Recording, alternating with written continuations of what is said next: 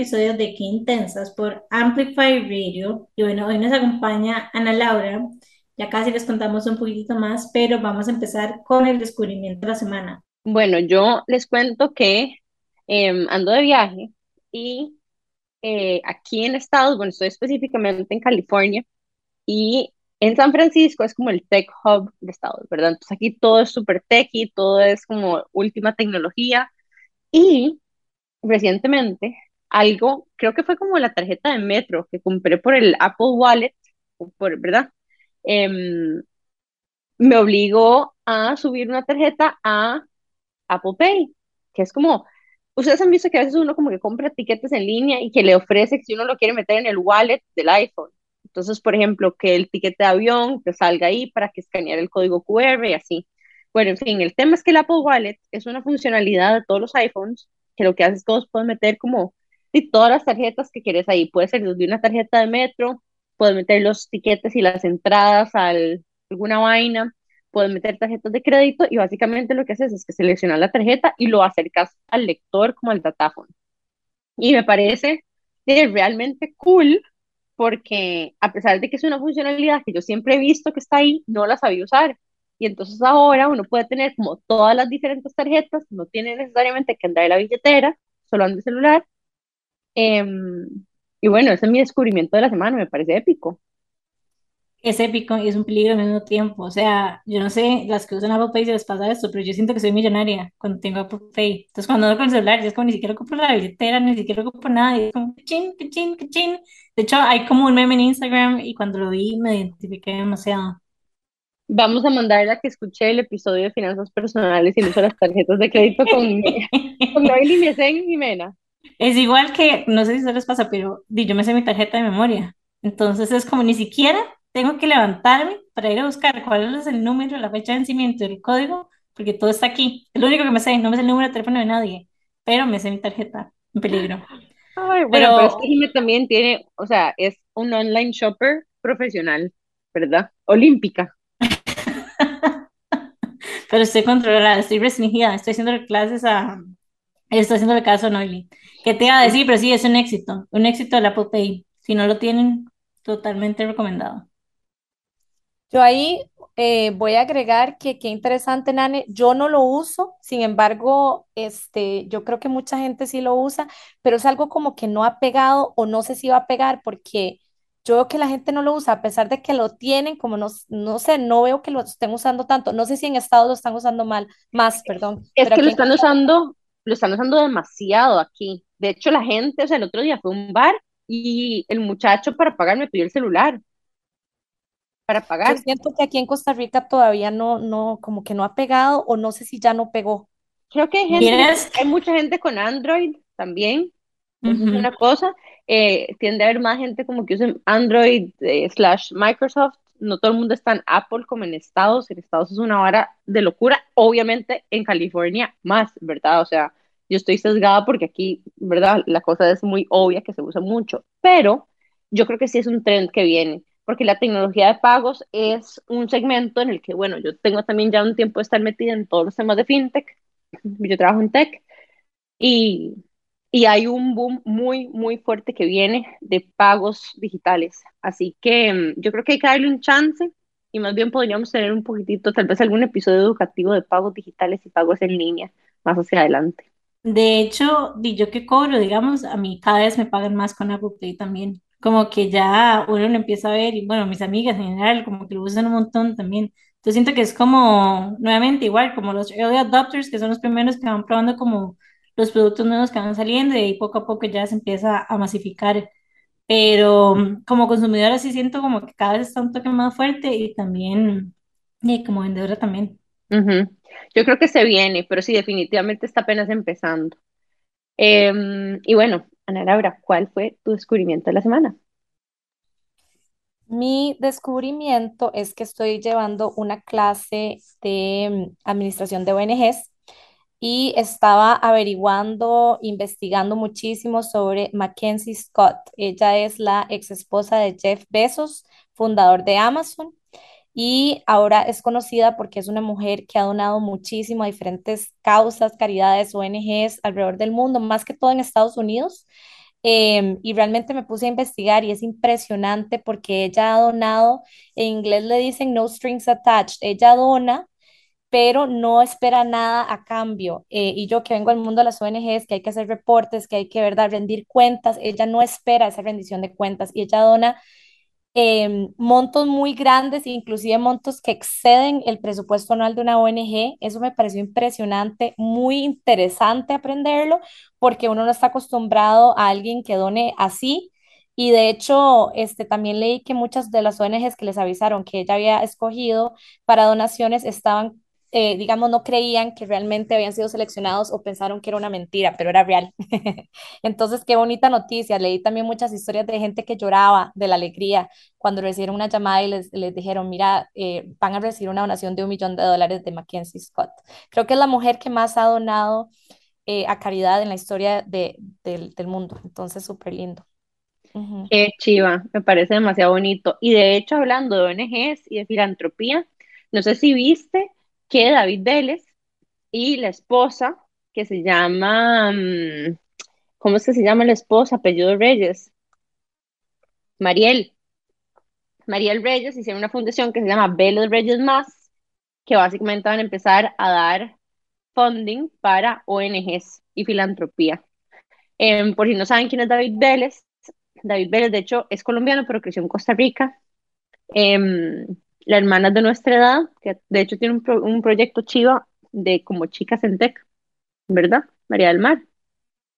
Tiene un proyecto muy cool em, que podríamos entrevistar algún día, pero bueno, David Vélez creció en Costa Rica y es el fundador de Nubank, que es el, digamos, un- el primer banco digital, o el, antibanco más grande que en este momento es muy, muy fuerte en Brasil, pero es básicamente como uno de los millonarios más importantes de, de Latinoamérica.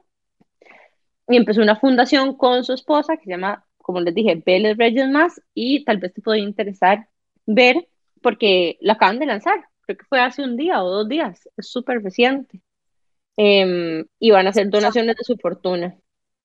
Me di cuenta que, bueno, este Warren Buffett y Bill Gates empezaron The Giving Pledge hace Ajá, y ellos son parte. Me sonaba y ahora que los busqué, este David y Mariel Reyes, David Vélez y Mariel Reyes son parte de The Giving Pledge también, que son personas que se comprometen a donar la mayoría de su, futu- eh, de su fortuna a caridad y no, digamos, heredarla.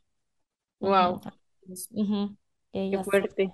De hecho, bueno, no fue tan hace poco, fue hace un ratillo ya, pero mm, el fundador de Patagonia, no sé si vieron que, o sea, Contanos un poco, no le dio ah, tanto, yo vi como los headlines me imagino que, que no lo sabe más, pero básicamente donó, donó la empresa, literal, una empresa de miles de, no sé cuántos millones de dólares y la donó al impacto ambiental.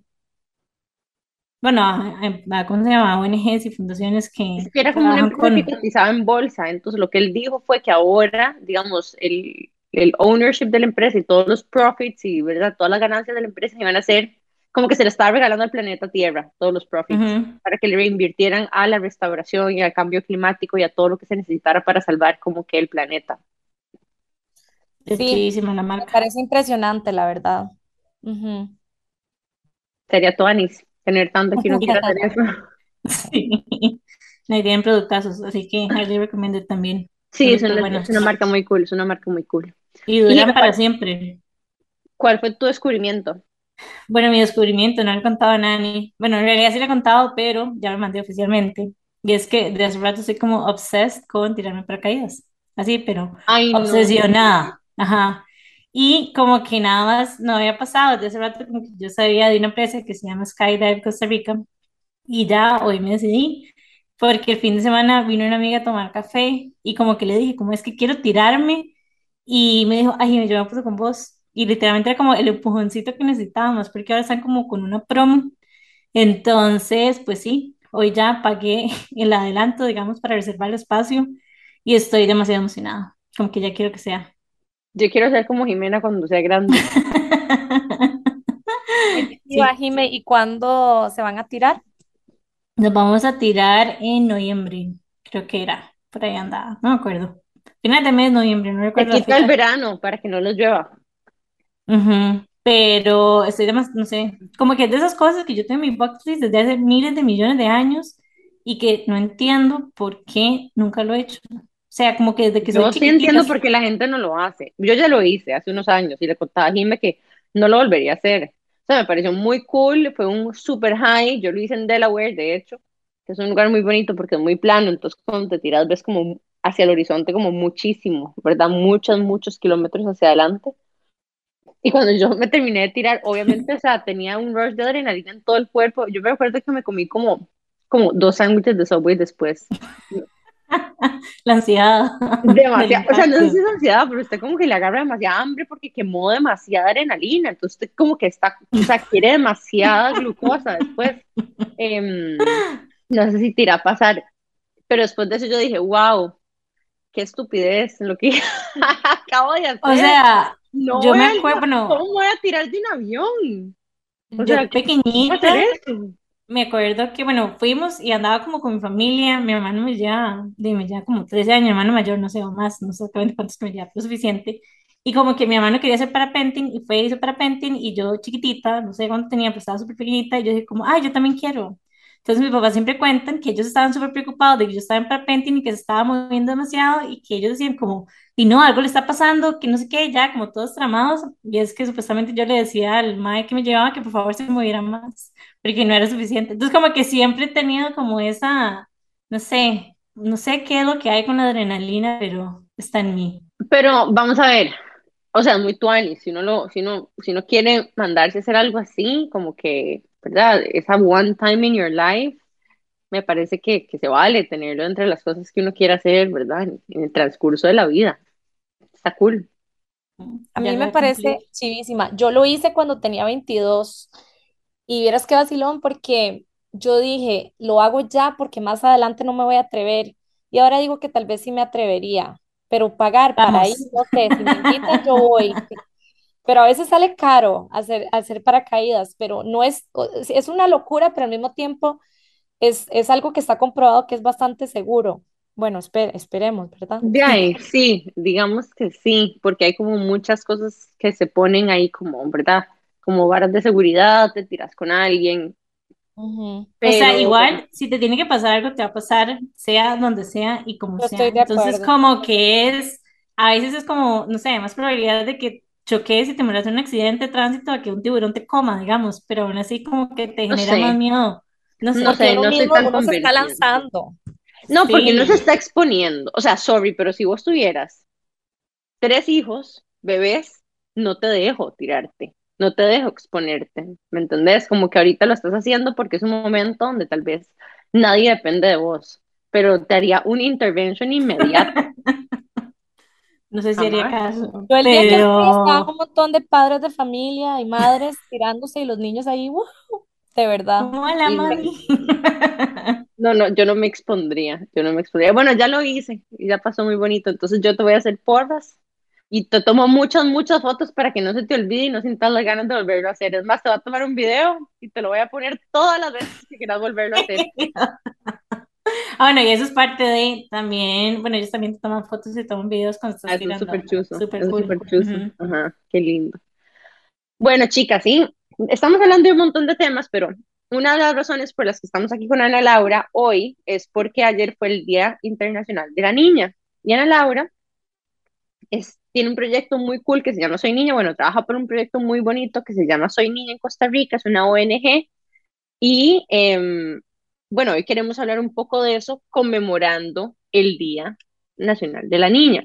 De hecho, Ana Laura es periodi- es periodista y fotógrafa, estudió en Atlanta, en Georgia State University, pero desde que se graduó se ha dedicado a trabajar en organizaciones sin fines de lucro y fundaciones privadas, principalmente la parte de comunicación y recaudación de fondos. Ella cofundó Soy Niña hace casi cinco años y em, como nos estaba contando ahora más temprano, está sacando un diplomado en administración de ONGs en Harvard Extension School, pero realmente todo su tiempo lo está dedicando a esta organización Soy Niña, que obviamente hoy queremos que nos cuente muchísimo más. Así que bienvenida, Ana Laura. Muchas gracias a las dos. Es un honor. Yo las sigo desde hace mucho tiempo. Creo, creo que desde que empezaron, así que qué bonito. ser Nosotros nos vimos en algo de nosotros Women Connecting hace unos años, ¿te acordás? Eh, que nos dieron un premio, pero ah, sí, eh, eh, no sé si era de nosotras Women Connecting, era de Mujer para la Democracia, algo así. Ajá, eso también. Ajá, vos dices una charla en el Teatro Nacional o en algún momento algo así. ¿A dónde fue que nos vimos? Es que estamos en temas de como de empoderamiento, ¿verdad? De mujeres desde hace muchos Eh, años. Ane, yo no doy tantas charlas, pero tal vez en, en Celina, no sé, Ajá, es cierto. Fuimos sí. a, fuimos a algo ahí en Celina, Rice. Ujú, ujú, ujú. Ajá, de Ana Laura Mora, una amiga, y ahora ya está en la junta de asesores de Soy Niña. Ay, Ujú. muy bien, qué chiva, qué chiva. Bueno, y contanos un poco, tal vez, de cómo empezó tu amor por las ONGs o, ¿verdad? Del momento que estudiaste, cómo decidiste entrar a este mundo. Qué interesante. Este, yo, a ver, todo fue como un proceso. Eh, en el colegio mm, había que hacer horas de voluntariado y siempre me ha gustado mucho los niños, los niños y las niñas, la niñez. Y este, ya en la universidad también, como que sentía, no sé, nunca lo dudé, sentía que tenía que ser voluntaria. Cuando me gradué de la universidad, em, fui a Haití de, bueno, eso fue un poco después de graduarme, pero fui a Haití de voluntaria después del terremoto. Y yo pensé que mi voluntariado iba a ser más como estar con los niños y las niñas. Y ahí en ese viaje me di cuenta de que lo que yo había estudiado se usaba mucho en las ONGs. O sea, yo estudié periodismo, nunca he ejercido como periodista, pero hay todo un mundo de comunicación dentro de las ONGs, grandes y chiquitas. Entonces ahí yo dije, ay, mira, este, este mundo me gusta. Poco a poco me fui metiendo más en, en el rol de comunicación, de, de recaudación de fondos y de planeamiento de eventos para recaudar fondos. Me- decidí que me gustó mucho y, y fue como hasta el 2013 realmente que me apasioné por el tema de la igualdad de género, porque yo veo, digamos, las chicas que son voluntarias hoy de Soy Niña, que tienen 20, 22, 24 años y viven en un mundo completamente diferente al que yo vi cuando yo tenía esa edad. Yo creo que ustedes son menores que yo, pero, este, bueno, no sé cuántos años tiene Jimé, pero yo tengo 37. Cuando yo estaba en la universidad, em, no se hablaba de Me Too, no se hablaba de acoso sexual, no se hablaba tanto de igualdad de género, no habían protestas, no habían feministas, o sea, la verdad es que no era así. Entonces yo conocía muy poco de la lucha contra la desigualdad de género. Y en el 2013 tra- eh, caí en una ONG que trabajaba para empoderar a niñas y me empecé a apasionar no solo por los niños y las niñas, sino me empecé a dar cuenta de, de realmente en la desventaja que viven y que nacen las niñas, solo por ser niñas. Entonces, este, ahí fue cuando como que mi ruta cambió y, y, y desde esa ONG yo dije, yo quiero trabajar por los derechos de las niñas. Em, no es que me desinterese de los niños, ellos tienen otra batalla y algún día queremos hacer un Soy Niño, pero me, me llama mucho la atención este, esta desigualdad, em, ¿verdad? Que la- las niñas son las mayoritariamente las víctimas de, violencia sexual, son las más eh, sometidas a labores domésticas no remuneradas, todas esas estadísticas, ¿verdad? Que llegan hasta, hasta ser mujer, que, que realmente son muy negativas y que hay que cambiar. Qué chiva hacer un episodio dedicárselo a esto. Me siento muy contenta de que tengamos la oportunidad porque muchas veces nosotros hablamos del empoderamiento femenino desde un momento de toma de conciencia, uno como mujer adulta, ¿verdad? A donde empieza como a revisar a partir, no sé, incluso de relaciones de amigas, ¿verdad? Que uno dice, puño, mi relación con esta amiga, o mi relación con mi mamá, o mi relación con mis hermanos, o mi relación con otras mujeres de mi vida, no se siente tan saludable y hay un proceso de cambio y de conciencia, ¿verdad? Transformación interior eh, que nosotros promovemos, pero, pero yo creo que también parte de, de esta misión, ¿verdad? O de, de este tipo de vocación tiene un componente de prevención también, de toma de conciencia previo a que sucedan muchos de estos, ¿verdad? Previo al desarrollo de patrones malsanos de conducta entre mujeres y en general sociales que, ¿verdad? Eh, afectan de forma desigual a las mujeres que a los hombres. Entonces, eh, muchas gracias por estar aquí. Vamos a irnos a un corte comercial muy breve y muy pronto volvemos para hablar del Día Internacional de la Niña con Ana Laura de la Fundación ONG Soy Niña. Ya casi volvemos. Qué intensidad. Estamos de regreso con más de Qué Intensas por Amplify Radio. Bueno, hoy nos acompaña Ana Laura de Soy Niña. Y yo quería quería preguntarte, porque vamos a ver, cuando yo me voy como a mi infancia, como que me pongo a pensar en que tal vez no tuve como tantos role models de cómo yo quería ser cuando fuera grande, por decirlo de alguna manera, como que no estaban tan en alcance, ya sea de manera profesional, digamos, nunca vi como, alguna diseñadora de joyas que yo dijera, eso es como mi sueño, o en general, mujeres tal vez con temperamentos un poquitito más fuertes y como un poco más no sé, como más empoderadas y más intensas. Entonces quería preguntarte la importancia, digamos, de tener estas figuras en nuestra vida, ya sea en los medios de comunicación o también en nuestros seres queridos. Y eh, también quería preguntarte de cuáles fueron esas figuras que a vos te inspiraron también cuando eras una niña para convertirte en la mujer que sos hoy. Gracias, Jime, qué, qué bonitas preguntas. Este, a ver, hay un, hay un dicho que es, uno no puede ser lo que no puede ver, y eso es algo que nunca interiorizamos. Pero por eso ahora están haciendo tanto la muñeca de esto y el muñeco de esto, ¿verdad? Porque qué interesante que vos decís que cuando eras niña eh, no tenías un role model, no, no sabías quién hacía lo que estás haciendo hoy, o sea, tuviste como que romper todo, o sea, me imagino que fue como todo un proceso, ¿verdad? Y, y nosotras crecimos cada vez, es, está cambiando muchísimo, pero nosotras crecimos tal vez ser futbolista, mm, eso no es tan normal, ¿verdad? Estaba aprendiendo esta semana que hasta fue ilegal en México en algún momento ser mujer futbolista este, ser piloto, ser bombero, ¿verdad? Son, este, o un hombre quedarse en la casa cuidando a los hijos, ¿verdad? Eso qué raro. Este, entonces, creo que es demasiado importante em, que las niñas estén expuestas a, carreras y, a, y, a- y que puedan descubrir su pasión desde niñas, ¿verdad? Este, vivimos en un mundo muy altos, adultocentrista, donde realmente no paramos a prestar atención a ellas. Em, he estado escuchando sobre metodologías y, eh, ¿verdad? Todas estas escuelas alternativas que chiva, que desde chicos les dicen, bueno, vamos a trabajar bajo proyectos y Nan está así como, sí, sí, qué emoción. Entonces, qué bonito todo eso de que desde niñas podamos este, descubrir lo que nos gusta y ver a alguien que lo haga. Em, eso me parece súper, súper importante. Yo desde niña, yo crecí en una casa que es muy interesante porque en algún momento nos fuimos a ir a Estados Unidos y la persona que más estaba trabajando era mi mamá. Entonces, en mi casa fue un poco al revés en algún momento, este, y eso para mí es admirable de ambos, de mi mamá y de mi papá, porque mi papá, este, pasó a estar en la casa, literal a cocinar, a, hacer más trabajo de la casa, y mi mamá se convirtió en, en una proveedora. Entonces, para mí, yo creo que ella tal vez ha sido una de las personas que me ha inspirado eh, tendría que sentarme a ver, pero realmente, em, gracias a Dios, realmente nunca sentí, yo nunca sentí, ¿verdad? Yo sé que no es el caso de todas las personas que no podía hacer algo que yo quería hacer y yo creo que también eso viene con el privilegio, ¿verdad? Que pude terminar la- el colegio, eh, está un mundo lleno de oportunidades, pude estudiar en Estados Unidos, después pude decidir, bueno, me quiero regresar a vivir a Costa Rica. Este, entonces, yo creo que estoy, he estado rodeada también de mujeres trabajadoras em, y, que, y también que han decidido seguir su camino, ¿verdad? Porque cada camino es súper respetable. No sé si eso responde tu, tu pregunta. Sí, respondiste súper lindo. Algo que estaba pensando ahora y me estoy mover un poco el ride acá, pero, pero creo que para mí es importante eh, compartirlo.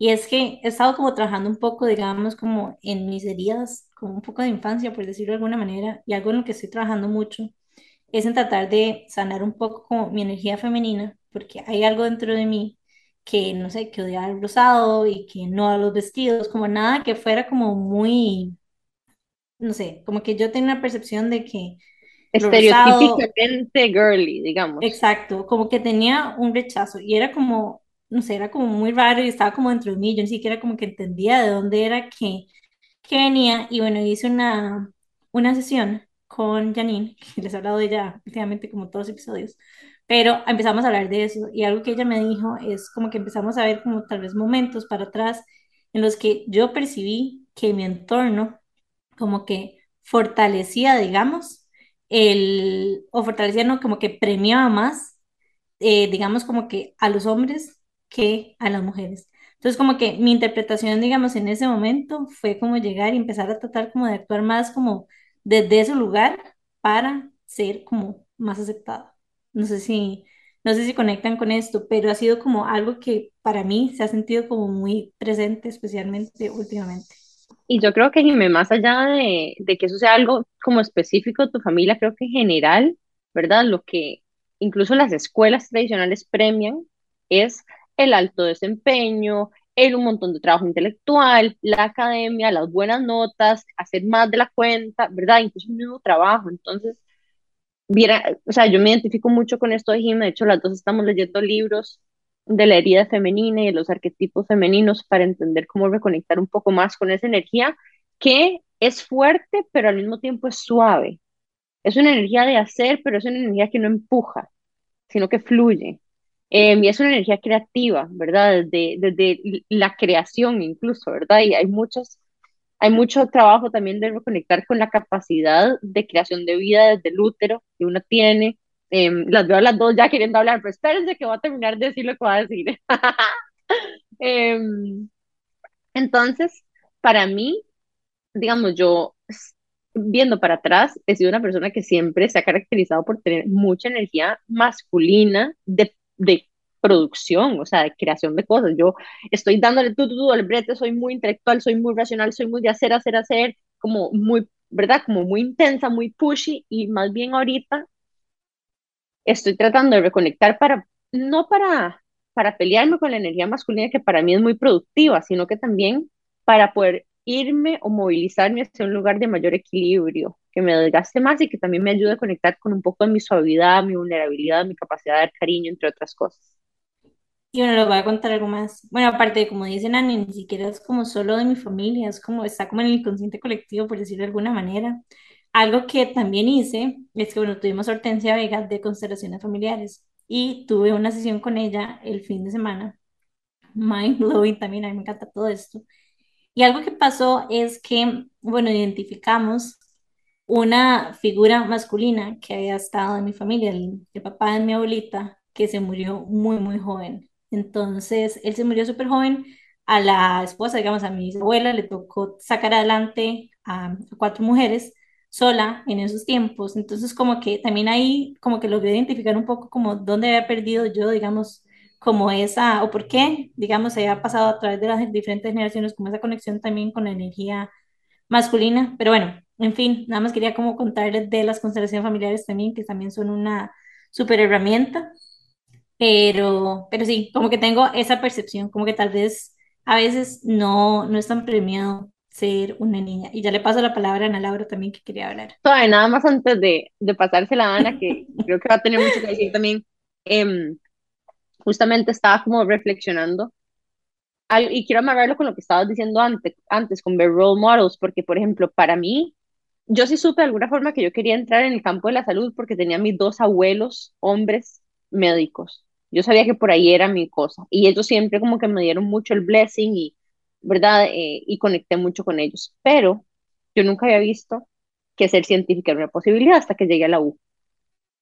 Y ya llevo muchos años de dar visibilidad también y como contarle a chicas menores que yo que es posible ser una mujer científica, ¿verdad? Y que no solamente que la ciencia es una opción de carrera, sino que además uno, digamos, hay mujeres que lo hacen, pero más allá de eso, se puede hacerlo también de forma femenina, que es un poco diferente. O sea, los campos STEM tienden a ser campos un poquito más lógicos, incluso en algunos casos como percibidos como rudos, ¿verdad? Mucha competencia, las ingenierías, la mecánica, la tecnología, em, han sido carreras tradicionalmente promovidas para em, los muchachos.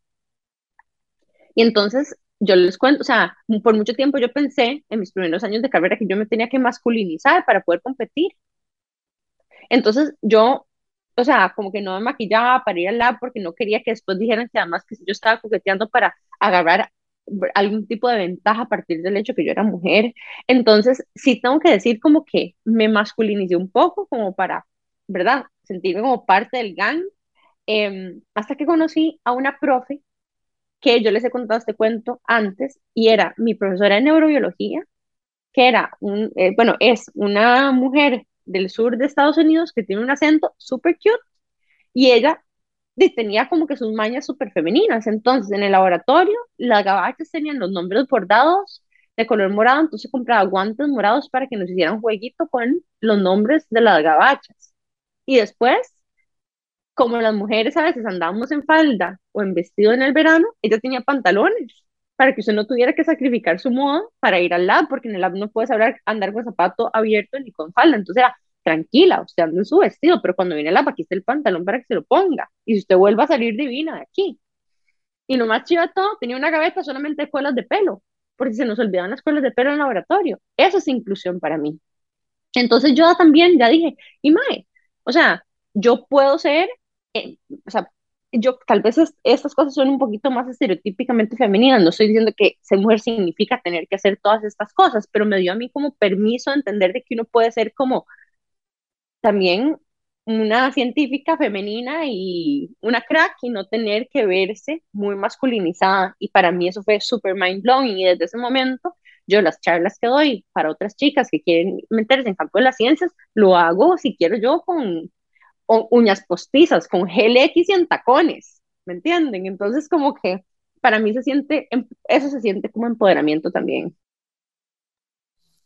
Wow, chicas, yo creo que este es un tema, bueno, para otro episodio. De hecho, yo no había, no me había puesto a, a pensar y reflexionar tanto en este tema de la energía femenina y la energía masculina hasta este año, que me he topado con varias amigas, varios amigos con, con quien lo he conversado me parece un temazo, este, pero más allá, porque podría decir muchas cosas y también estoy aprendiendo de ustedes y me encanta, porque este tema de verdad de las energías es nuevo para mí, pero más allá, yo, el, yo creo que el mensaje que queremos transmitir en Soy Niña es, sea lo que ustedes usted tiene un poquito más masculino, usted tiene un poquito más femenino, no importa. Por ejemplo, yo me siento bastante femenina, sin embargo, nunca voy al salón a cortarme el pelo ni a hacerme el pelo, nunca me pinto las uñas. Este, mi mamá me pasa diciendo que por qué no me pinto los labios, me los pinto casi, casi nunca, ¿verdad? Entonces, pero aún así yo siento que yo doy una energía femenina, ¿verdad? O sea, mi amiga me estaba diciendo, no, es que yo empecé a estudiar la energía femenina y decidí que que quería usar más enaguas, que, que, que por qué siempre pantalón, y yo, di, yo no sé, yo nunca he sentido nada raro suyo. Este, entonces yo creo que ese es un tema, wow, para extenderse, está lindísimo, pero para mí lo más importante, digamos, para las niñas de Soy Niña y para una niña que está creciendo es, sea quien usted quiera ser, píntese las uñas, no se las pinte, déjese el pelo largo, ¿verdad? Siempre a veces es difícil con, con, las abuelitas, ¿verdad? O sea, o los abuelitos, que es como, ¿por qué hace eso? ¿Por qué no hace eso? ¿Verdad? Yo creo que todo es, el mundo está cambiando tan rápido digamos, hoy fui, eh, ¿verdad? Estuve con algunas chicas de Soy Niña y eh, estaban con unas colitas así, como con prensitas, y yo decía, esto, esto yo no me acuerdo de esto cuando yo tenía 14 años, ¿verdad? O, o usar un montón de labial y no sé, es, es, todo va cambiando.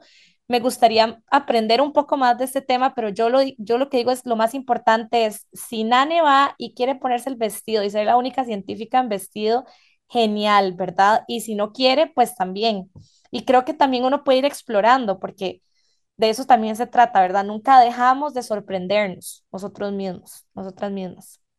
Totalmente de acuerdo con vos y nada más como que quiero aclarar, como que no piensen que es que energía femenina tienen que andar vestidas de rosado o tienen que verse con X manera, porque al final de cuentas, vamos a ver, si alguien me ve en la calle, yo Vamos a ver, como me dijo la misma Janine, es que vos físicamente no es como que no está la energía femenina estereotípica, por decirlo de alguna manera, es más como algo interno. Entonces, para mí, digamos, fue más como un journey, como tratar de conectar con esa energía, digamos, a través de, de no sé, como de chinearme, dejarme cuidar, dejar que alguien me ayude, porque a veces es como, no, porque yo tengo que demostrar el mundo que yo puedo, entonces no voy a dejar que nadie me ayude y voy a hacerlo yo sola.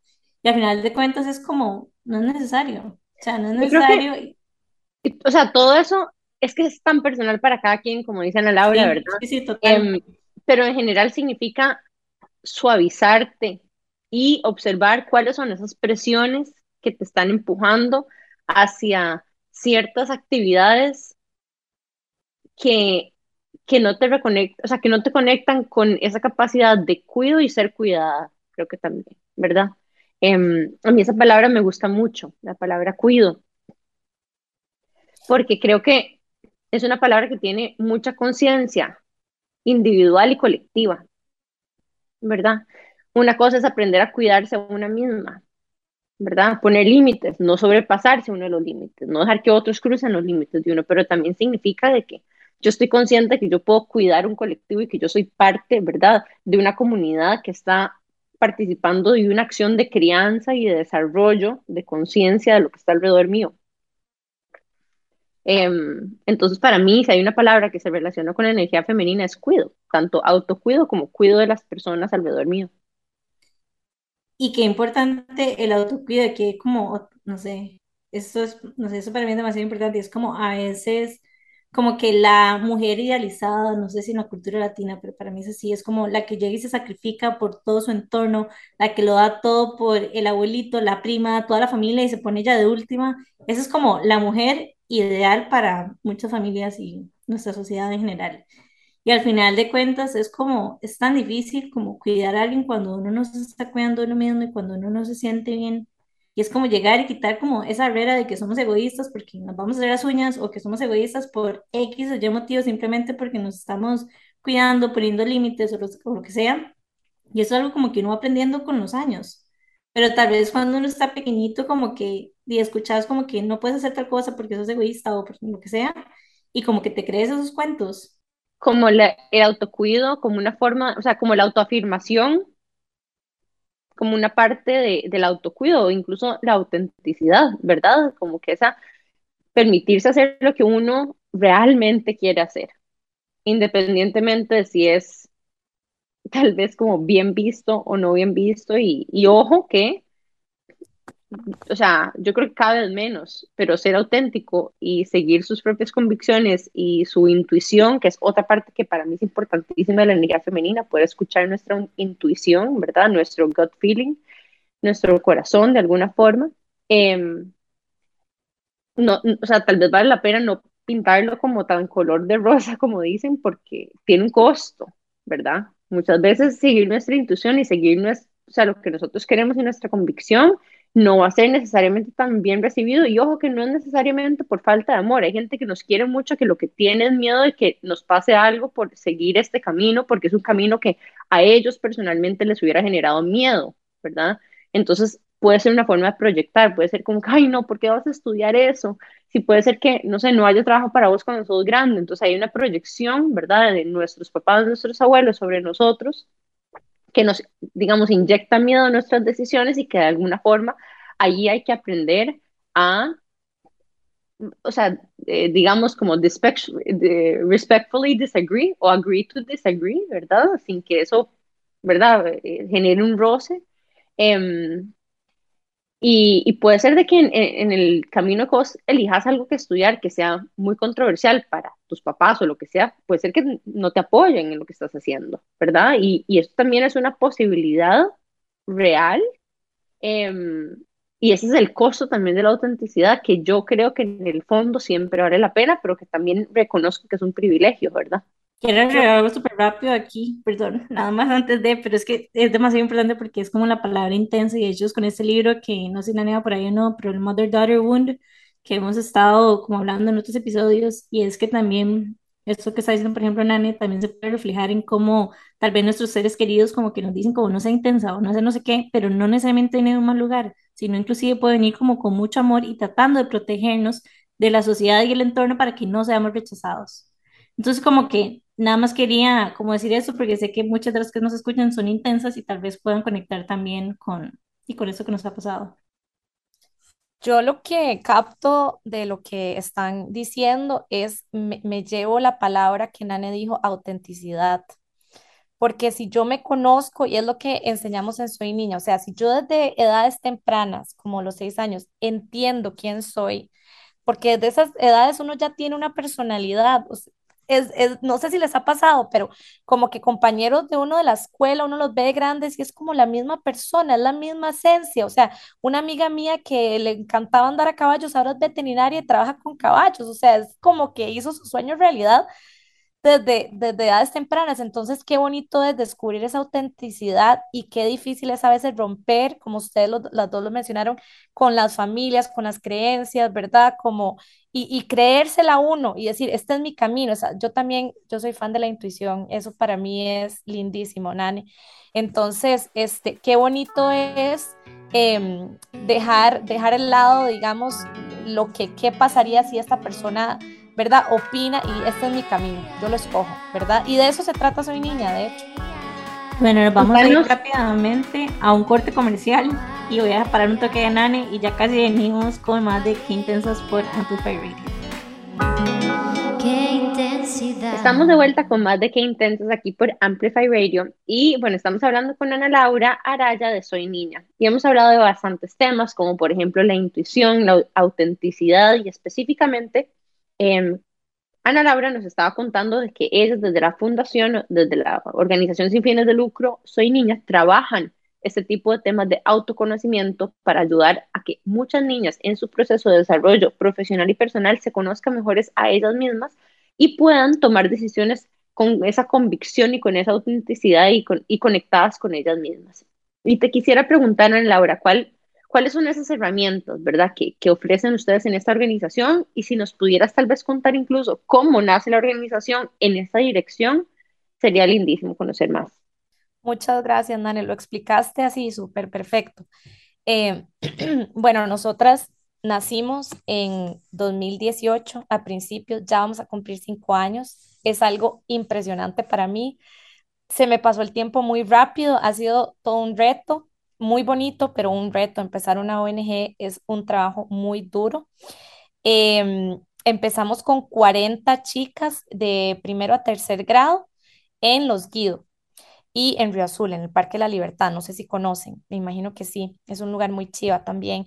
Y ahora tenemos a 150 chicas, han ido creciendo en el programa Em, las que empezaron y hemos agregado más. Entonces ahora tenemos, digamos, chicas de primer ciclo, que es primero a tercer grado, chicas de segundo ciclo, que es cuarto a sexto grado, y ya tenemos chicas también en el colegio. Tenemos chicas que este ya es el quinto año en Soy Niña, tenemos nuevas. Em, y nosotros, el programa principal, el programa estrella y donde hemos enfocado la mayoría de nuestras energías es al programa llamado Club Niña. Eh, este programa está basado en esta ONG que les mencioné al principio del programa, que es donde yo entré, eh, trabajé 2011, 2012, que es una ONG que trabajaba en Atlanta para prevenir embarazos en la adolescencia a través de habilidades para la vida. Entonces, inspirados en esa ONG allá, nosotros hicimos este club Em, ha cambiado un poco después de la pandemia. Antes de la pandemia era un club semanal presencial de dos horas y ahora es híbrido. A veces es presencial, a veces es virtual. Em, y en este club em, aprendemos, construimos juntas, hablamos de temas que por lo general, por, por verdad, las situaciones que viven y las comunidades en donde viven las chicas, que son comunidades de riesgo psicosocial, no se ven en sus casas, no se fortalecen eh, o no lo suficiente, ¿verdad? Que son estas habilidades para la vida, habilidades como liderazgo, autoestima, autoconocimiento, resolución de conflictos, inclusión. Este, vemos también temas de pubertad, em, ¿verdad? Cambios hormonales, eh, educación sexual integral temprana y todos estos temas los vemos eh, conforme a la edad de las chicas, a la madurez de las chicas. Entonces, ¿verdad? Y, con las chicas chiquititas tal vez jugamos un poco más que con las más grandes. Igual, es un programa basado en el juego. Jugamos mucho, este, aprendemos a través del juego. Las facilitadoras son impresionantemente increíbles. Eh, son mujeres maravillosas. Tenemos también una red de voluntarias que nos apoyan. Y lo más lindo para mí de Soy Niña, de las cosas más lindas, es que es un programa continuo. Es decir, una chica empieza soy, en Soy Niña y no tiene por qué retirarse del programa, continúa en el programa, ¿verdad? Entonces, sí hemos tenido algunas pocas este, niñas que han, se han mudado a otras comunidades, se han ido a otras provincias, este, pero muchísimas este, han, han, estado en Soy Niña y eso es algo lindísimo. O sea, imagínate durante estos cinco años lo que hemos conocido de ellas, las familias, las historias, ¿verdad? Y todas las chicas son diferentes, todas, ¿verdad? Llegan unas súper tímidas que conforme pasan los meses ya van agarrando más confianza y llegan unas que uno dice, wow, esta chica está volando, o sea, esta chica va a ser, este, la próxima a ustedes, de verdad. Entonces, em, ahí trabajamos con todas, ¿verdad? Trabajamos mucho trauma. Ahora tenemos em, una psicóloga clínica porque después de la pandemia aumentaron los casos de depresión, ansiedad, ideación suicida. Ha sido, ha sido muy duro, la verdad. Y también estamos trabajando talleres para familiares, que, ¿verdad? No se puede solamente trabajar con las chicas, eh, no se le puede decir a la chica que es demasiado importante sacarse un 100 eh, en el examen, si cuando llegan a la casa, los padres, madres y encargados van a decirle, ah, no importa, un 60, un 50. Entonces, em, estamos también trabajando con los familiares desde, siempre lo hemos hecho, pero ya este año está como un programa mucho más eh, estructurado Em, y bueno, eso es como a grandes rasgos lo que hacemos. No sé si me pasé de tiempo.